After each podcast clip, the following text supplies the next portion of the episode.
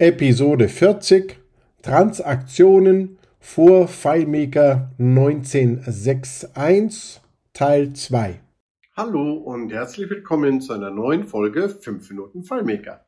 Ich möchte erneut zurückkommen auf das Thema Transaktionen in FileMaker vor 1961, weil es nämlich sehr viele eben auch noch durchaus ältere Installationen oder Versionen da draußen gibt, die nicht mit dem mit dem seit FileMaker 19.6.1 zur Verfügung stehenden Befehl für Transaktionen arbeiten können.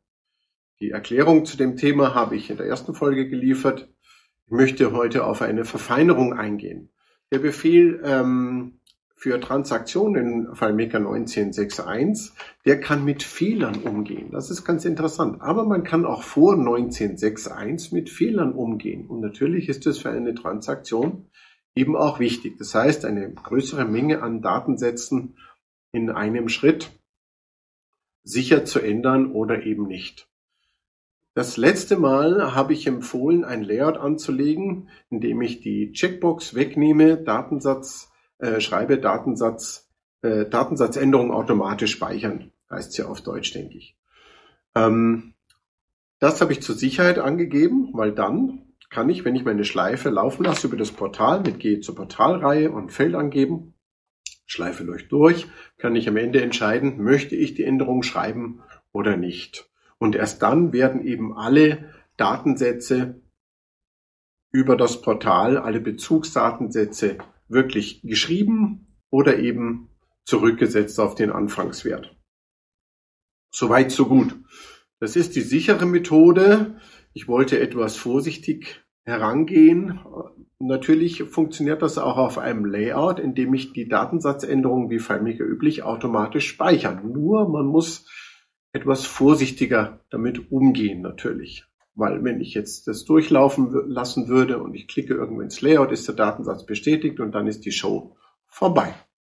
Also das Konstrukt mit dem Portal, also die Datensätze, die ich ändern will in einem Portal als Bezugsdatensätze zu zeigen, das funktioniert ja auch wunderbar, um transaktionsgleiche Vorgänge durchzuführen.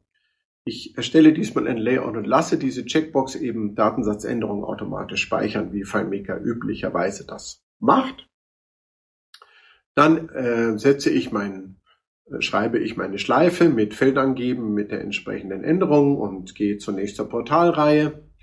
Und jetzt füge ich eine Fehlerabfrage hinzu. Und welche Fehlerabfrage wäre denn hier interessant? Eine ganz wichtige sogar, nämlich es kann ja ein Datensatz durch einen Anwender blockiert sein. Und dieser wird dann nicht geschrieben. Auch dann wäre die Änderung für zum Beispiel 16.000 Datensätze oder was auch immer nicht erfolgreich, weil ich es nicht sicher geändert habe. Nun gibt es den Fehlercode 301, Datensatz blockiert durch anderen Anwender. Und der ist hier ganz wichtig. Ich kann also mein Skript für diese Änderung über dieses Portal so erweitern, dass ich hinter Feld angeben, und das ist ganz wichtig, hinter Feld angeben den Fehlercode 301 abfrage. Und wenn der 300 oder äh, ungleich 0 von mir aus abfrage, aber hier möchte ich spezifisch nach dem 301er fragen. Und wenn der auftritt, also der Datensatz blockiert ist, dann kann natürlich auch über das Portal ähm, der Datensatz nicht geändert werden, auch später nicht bestätigt werden, der bleibt eben unverändert. Dann kann ich das Skript abbrechen und ich kann sagen, Datensatz, ähm, auf Deutsch weiß ich es jetzt nicht auswendig, muss ich manchmal nachschauen, verwerfe Änderung, Datensatz, Abfrage ohne Dialogfeld.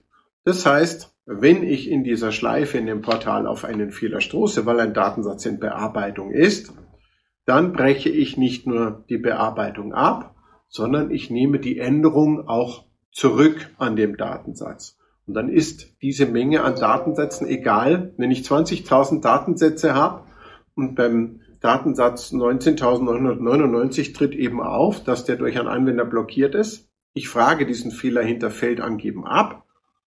Das Skript erkennt den Code,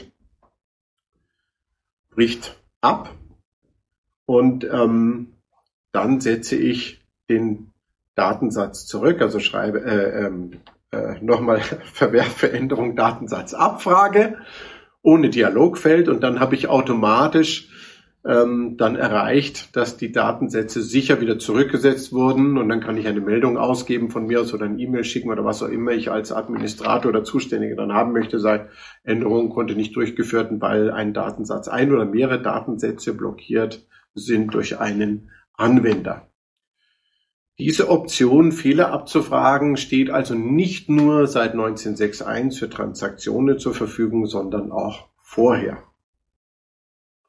So, jetzt bin ich auf einem Layout, in dem Datensatzänderungen automatisch gespeichert werden. Solange ich aber in der Schleife durch die Portalreihe laufe und der Cursor von Feld, in, in dem Feld ist von Portalreihe zu Portalreihe springt und die Schleife zu Ende gelaufen ist, so lange wird der Datensatz eben auch nicht bestätigt. Und so lange sind dann diese Datensatzänderungen an diesen zum Beispiel 20.000 Bezugsdatensätzen nicht geschrieben.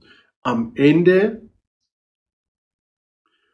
am Ende der Schleife habe ich die Möglichkeit eben zu sagen, schreibe den Datensatz also ohne Änderung einfach bestätigen, äh, ohne Dialogfeld einfach bestätigen, Entschuldigung, oder ich nehme zur Sicherheit den Dialog, den Dialog mit rein so dass ich eben dann sage,